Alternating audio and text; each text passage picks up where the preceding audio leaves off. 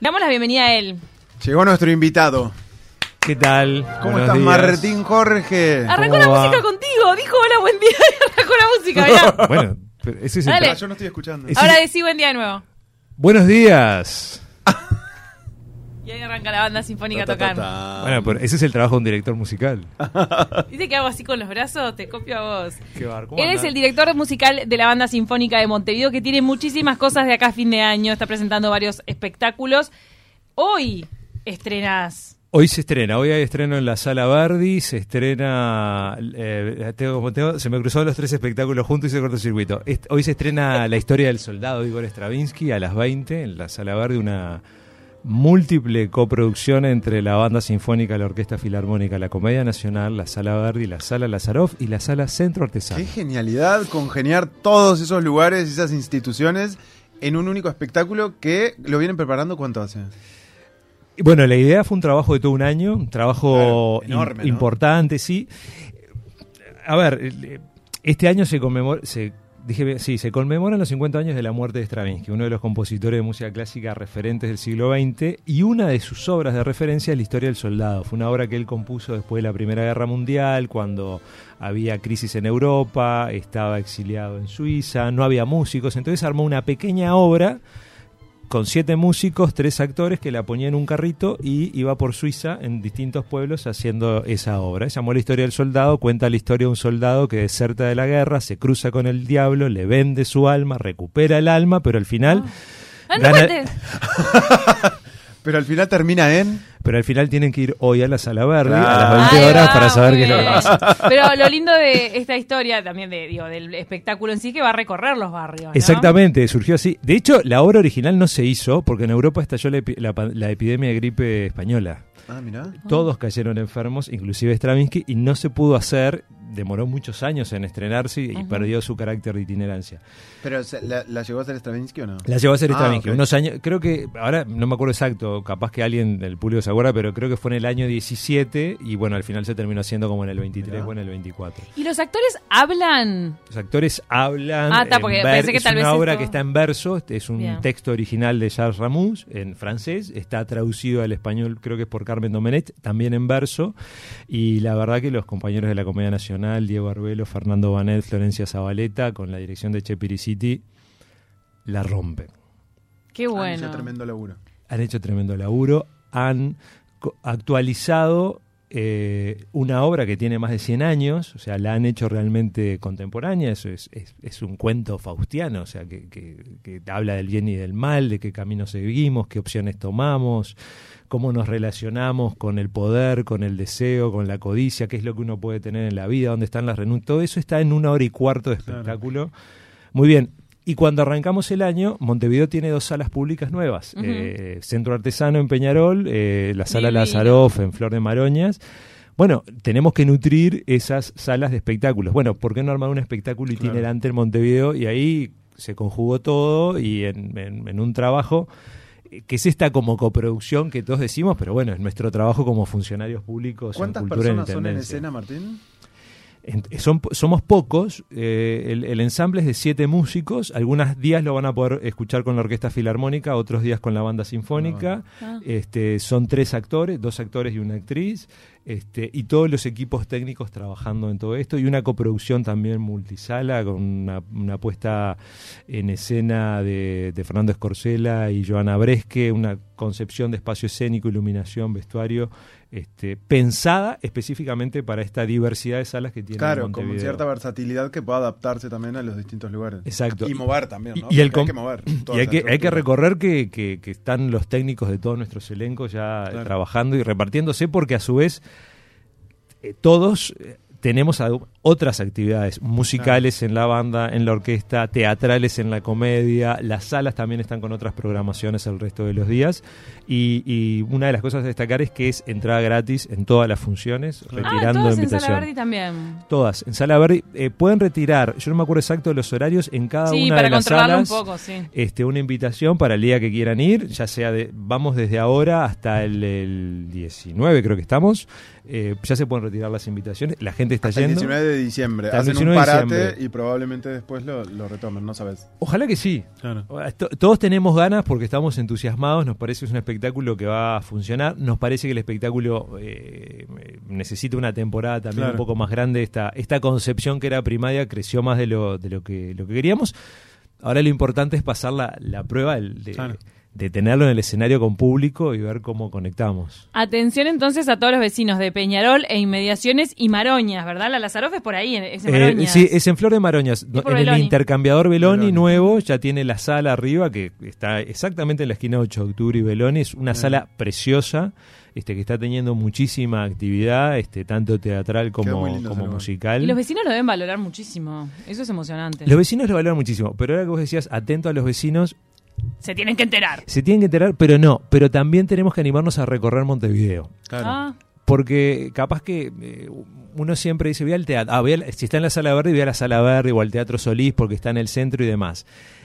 Pero anímense, uno dice, no me voy a ir hasta Maroñas, no me voy a ir hasta Peñarol. Anímense a ir, este, si tienen la posibilidad, las salas valen la pena, la experiencia artística que se vive adentro de las salas vale la pena. Y, y no lo digo solo como de ir Movete. a hacer conciertos, sino de, hace un par de semanas me, me fui hasta, hasta, hasta la curva de Maroñas a, la- a ver una obra de teatro a las nueve y media este, y estuvo fantástica. O sea, y lo pasé bien. Y bueno, sí, el viaje es más largo que capaz que venir a una de las salas de la centralidad, dependiendo cada uno donde esté. Pero, pero que la gente se anime a, a- a vivir estos corredores culturales nuevos que están habiendo en Montevideo. en Peñarol te puedes hacer tremendo paseo patrimonial previo a la, Claro. a la- al, al espectáculo, porque tenés todo el barrio ferroviario Sí, alrededor. y que está, que está fantástico toda esa área, tiene buenas conectividades aparte, este, y la sala este, del centro artesano eh, quedó, realmente Sí, quedó hermosa. El trabajo que se está haciendo es muy bueno. Antes de pasar a la zarzuela, ¿qué tiene de especial para vos, director musical, la música de Stravinsky, que la diferencia de los demás? Está- es brava, esa, esa es como Ay, la. perdón, esa- no, no, no, pero está, está, está, está bien. No, no, pero está bien. Eh, tío, porque es como cuando te preguntan, ¿y cuál es tu obra favorita? Y no podés decir una obra. Claro. ¿Qué tiene de especial? En lo personal, es un compositor con el que yo conecto mucho. Stravinsky. A diferencia de otros compositores que me pueden gustar más o conectar más. Yo creo que conecto porque la música de Stravinsky, sobre todo la del él tuvo como distintos estilos de composición. Fue un hombre que permanentemente estuvo buscando y demás, pero tiene una base rítmica muy fuerte. En algunos momentos, en los primeros años de sus composiciones, hasta, entre comillas, primitiva. Eh, basada en una herencia musical y folclórica rusa muy grande que él investigó, eh, pintada o coloreada con la suntuosidad de la música de corte europeo occidental de finales del siglo XIX, de, de una mirada casi francesa y alemana. Pero hay como una autenticidad en eso primitivo, en eso original, una voy a decir algo que es como, para la gente que sabe música clásica, como decir, pero es obvio. O sea, una de mis obras favoritas es La consagración de la primavera. Decía, bueno, es obvio, ¿de quién no? Pero, pero mi conexión es, es ahí, en el pulso, en el ritmo, en, en una cosa muy visceral este, que hay en la música de Stravinsky. Y la historia del soldado, que si bien sus recursos musicales son mínimos por las circunstancias en las que fue concebida, mantiene todo eso y para mí es una de esas pequeñas, grandes obras maestras del pensamiento universal. Capaz que, si alguien no sabe música, podemos decir que Stravinsky es casi como el equivalente a Picasso en, su época. Seguramente también, esto es como a grandes rasgos, porque después no digan, está diciendo cualquier No, pero está bueno para pero- conocerlo un poquito más. pero para tener una idea, o sea, alguien que mira desde un lugar distinto y muestra de un lugar diferente a como se había pensado antes, y ahí creo que reside su, su autenticidad. De la misma forma que después Stravinsky fue cambiando sus estilos, sus procesos de composición, yo no conecto mucho con su último estilo, el que compuso en los años 50, los 70, que falleció. Ahí no me siento tan conectado. Pero, pero toda la primera parte de su obra y el periodo donde está compuesta la historia del soldado es este es, eh, es como una conexión muy instintiva, muy visceral. Y después hay una parte más intelectual. Cuando vos te formás como músico, hay compositores o autores que son como que tenés más miedo que abordar, este, yo que sé, un pianista, Beethoven, bueno, no, Claro. no- no es cua- o, o tocar Bach y demás. En los directores de orquesta hay varias obras que son eh, obras que te definen, que hay que estudiarlas y que si Son la bolilla obligatoria. Claro, porque si resolves los problemas técnicos y artísticos que esas obras te plantean, después el camino está desandado. El preludio a la siesta del fauno de Debussy, la Sinfonía Fantástica de Berlioz, la consagración de la primavera de Stravinsky, pero hay como una bolilla que tiene en el bolillero un color especial y un peso de ploma porque siempre te cae que es la historia del soldado. Ah. Es una obra que cuando la vayan a, a- a ver y a escuchar, es, decir, es muy sencilla, suena muy sencillo, pero es de una escritura extremadamente compleja. Es difícil para los músicos, requiere muchísimo virtuosismo, sobre todo de quien toca el violín. Y es, no sé, es como que vos tengas que decir algo en español en verso, pero te lo den escrito en cirílico. Ah. Y bueno, esa enorme dificultad es una de esas obras que uno, desde, desde que sos estudiante, te enfrentás, es muy difícil. Y la Eh, vas pateando como para el final. y no podés no patearla, o sea, tenés, o la resolvés o no seguís adelante, Claro. o se corta. Bueno, entonces es una obra que también está ligada con nuestra formación y, y todavía, o sea, es, es una obra compleja, o sea, requiere una gran preparación, tiempo de estudio, es una obra que yo ya he hecho mucho, pero es como que cada vez que la volvés en- de vuelta decís, pero ¿cómo este hombre concibió esto? ¿Cómo un ser humano pudo pensar Claro. una cosa tan eh, compleja, tan sólida, pero que esa complejidad es necesario para que suene sencillo. No es que la complejidad y que eso sencillo fue alguien que nadie había pensado antes, un sonido completamente nuevo que conecta el mundo musical con el mundo teatral. Así yo me siento súper contento en este en, est- en esta demencia de mes de múltiples actividades, Ay, de, que favor, una de esas un actividades sea, sea la historia del soldado Stravinsky. Sea la bolilla más complicada que te está dando el lujo de.